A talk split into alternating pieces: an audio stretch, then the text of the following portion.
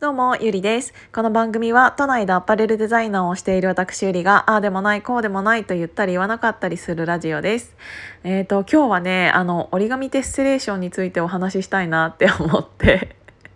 えっと、あの、テッセレーションって何かって言ったら知ってる方っていますか？もしかしたら、あの、CG とか作られている方の方が馴染みが深いかなって思うんだけど、テッセレーションっていうのを言葉で表現するとすごく難しいんだけど、えっと、平面のものを立体に見せたい時にできる線ってって言ったら簡潔で分かりやすいかな例えば、うんと、普通にさ、えーと、四角を描くけどその四角を立方体に見せたい時に、えーと線が増えるじゃないですか。そういう線のことかなあの CG あのグラフィックコンピューターグラフィック上で、えーと、その丸を球体に見せたいとか、うんと、長方形を立方体に見せたいとか。ってなった時に線が増えてくると思うんですよね。面が増えてくるように見せる線が増えてくると思うので。っていう時にできる線のことを、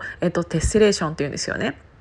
で私は、えーと、もとのテッセレーションっていう言葉よりも折り紙テッセレーションっていう言葉の方が先に、えーと、知っていた言葉でその折り紙ってさうんと、折った時にできる線があるじゃないですか。で一回例えば鶴とかを折ったとしてそれをもう一回開いたらそこには、えーと、折り山や谷折りの線ができるでしょ？それを折り紙テッセレーションって言うんですよね。あのー、この海外から来たこの言葉ってあ違う海外から見たこの日本の折り紙って実は本当にすごくてあのー、普通に、えーと四角い紙があって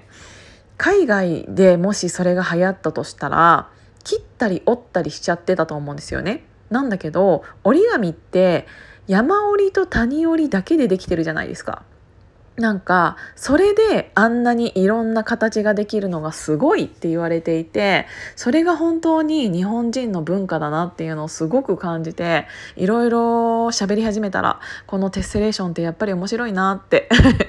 思っちゃったんだよね。でもちろんテッセレーションの文化もあの好きだけど私的にはやっぱり折り紙の文化っていうのもや、うん、すごいなって思っていて折り紙とか、うん、まあ折り紙って何でできたかってって言ったら、うんと、紙っていうものが、えーと、海外から伝わってきた時に、えっ、ー、と日本人は何か神様にお供え物をしたりする時、えーと、それを包んだりするためにその紙が伝わ、うん、使われたりしていて何かを献上する時とか、えーと、そういう神に対しての何かをその与えるというかっていう時に、えーと大切なものを包むっていう文化って日本にはあるじゃないですか。それが風呂敷もそうだと思うんですけど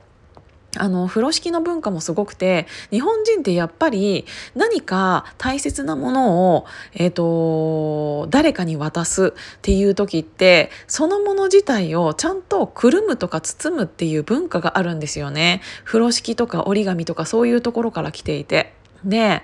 あの包み方だったとしても、えーとこういう時は悲しいことを表しているとかあの包み方で、えーと、ハッピーな時かそうじゃない時かっていうのも分かったりするじゃないですか。そういう文化って本当に海外からしたら、えーと、意味が分からないけどそこがエモくてすごいよねって言われているところなので日本人のそういうところって本当に、えーと、今の日本人のうーん習慣とかにも、えー、と通ずるものっていうのはあるよねっていう話を全然関係ない江ノ島で今日は喋ってたんだけど やっぱりそういう日本の文化をこう解き放ん？な解き放つというかどんどん深掘りしていくとあのちゃんとその日本人らしさみたいなものが見えてくるので、あのー、なんで折り紙ってできたんだろうとか風呂敷どうやってできたんだろうとかそれって、えーと、最初は神様に何かを与える時にくる大切だからくるんでたんだよっていうのも本当に日本人らしい文化だと思うんですよね。例えばベッドとかもそうで、あのー、ベッドって海外から来たものだけど日本人って最初は、えーと最近では少ないかもしれないけどお布団をちゃんと畳んでたじゃないないですか？海外から来たベッドってあのほとんどの皆さんがもうベッドで寝ているかもしれないけどあのマットレスがあってもう出しっぱなしでしょ？なんだけど、うんと、日本ってちゃんとお布団を押し入れに畳んで入れるっていう文化があるんですよね。それとかもあの本当に何て言うんだろう包むとか畳むとか折るとかあのそういう文化がすごく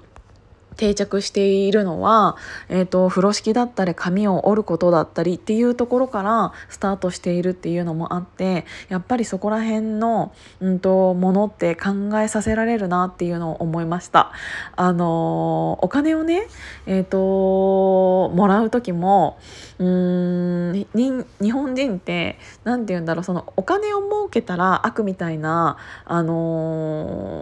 考え方の人って結構多いのって何でだろうねっていう話になってた時に、えーと、それってやっぱり、えーと、お金がをもらうことが悪というよりも日本人のそもそもは奥ゆかしさから始まったものでで奥ゆかしさって何だろうって言ったら例えばお年玉とかもそうなんだけどお金をそのまま渡すんじゃなくってお金を包んであのー渡すじゃないですか。あのお年玉お年玉袋に入れて渡すじゃないですかポチ袋。そういうのもあれって完全にパッキングしてるじゃないですか。それって中身が見えないようにするためであのそこに奥ゆかしさがあるというか。でなんかあの人ん家に行った時にあのつまらないものですがって言って渡す時とかもあのちゃんとお包みをしてあの私に行ったりするのとかあとその日一言を添えるのって奥ゆかしさだったりすると思うんだけどそれを少しずつ勘違いして、えーと、お金が何て言うんだろうなお金を生むことっていうかお金をもらうことイコールちょっと汚いみたいな感じの、えーと文化みたいな変なものがちょっと根付いちゃってる部分ももしかしたらあるのかなっていうのをちょっといろいろお話をしていてなんかいろいろやっぱりなんか考えさせられるものがあったんですよね。それが日本人のいいところでもありちょっとあだみたいな感じになっちゃってる部分もあるんだなっていうのも思ったし、うん、なんかでもこれからいろんなものに挑戦する時にどうしてもやっぱり、えーと、日本だけじゃなくって世界の人たちにこの日本の良さを伝えたいって思った時はやっぱり、えーと、すごく、えーと古い日本のこの文化とか、えーと、歴史とかをちゃんと学んだ先に何かがあるなっていうのを思ったからやっぱりちょっと歴史の勉強を大人になってからすることってあとなんかもの今伝わってきたそのものっていうのがどうやって伝わったかとかあのどういう歴史背景でこれがこうなったのかっていうのをあの大人になってからだけど、えーと疑問に思った時に調べるのってすごく面白いなっていうことを最近すごく思ったので、うん、なんかか皆さんもそういうなんか日本のこういうところがいいよねとかあの日本のこういう技術ってすごいよねとかなんかもしそういうのがあったらいろいろ教えていただけたら嬉しいなって思います。今日も聞いていただいてありがとうございました。じゃあまたね。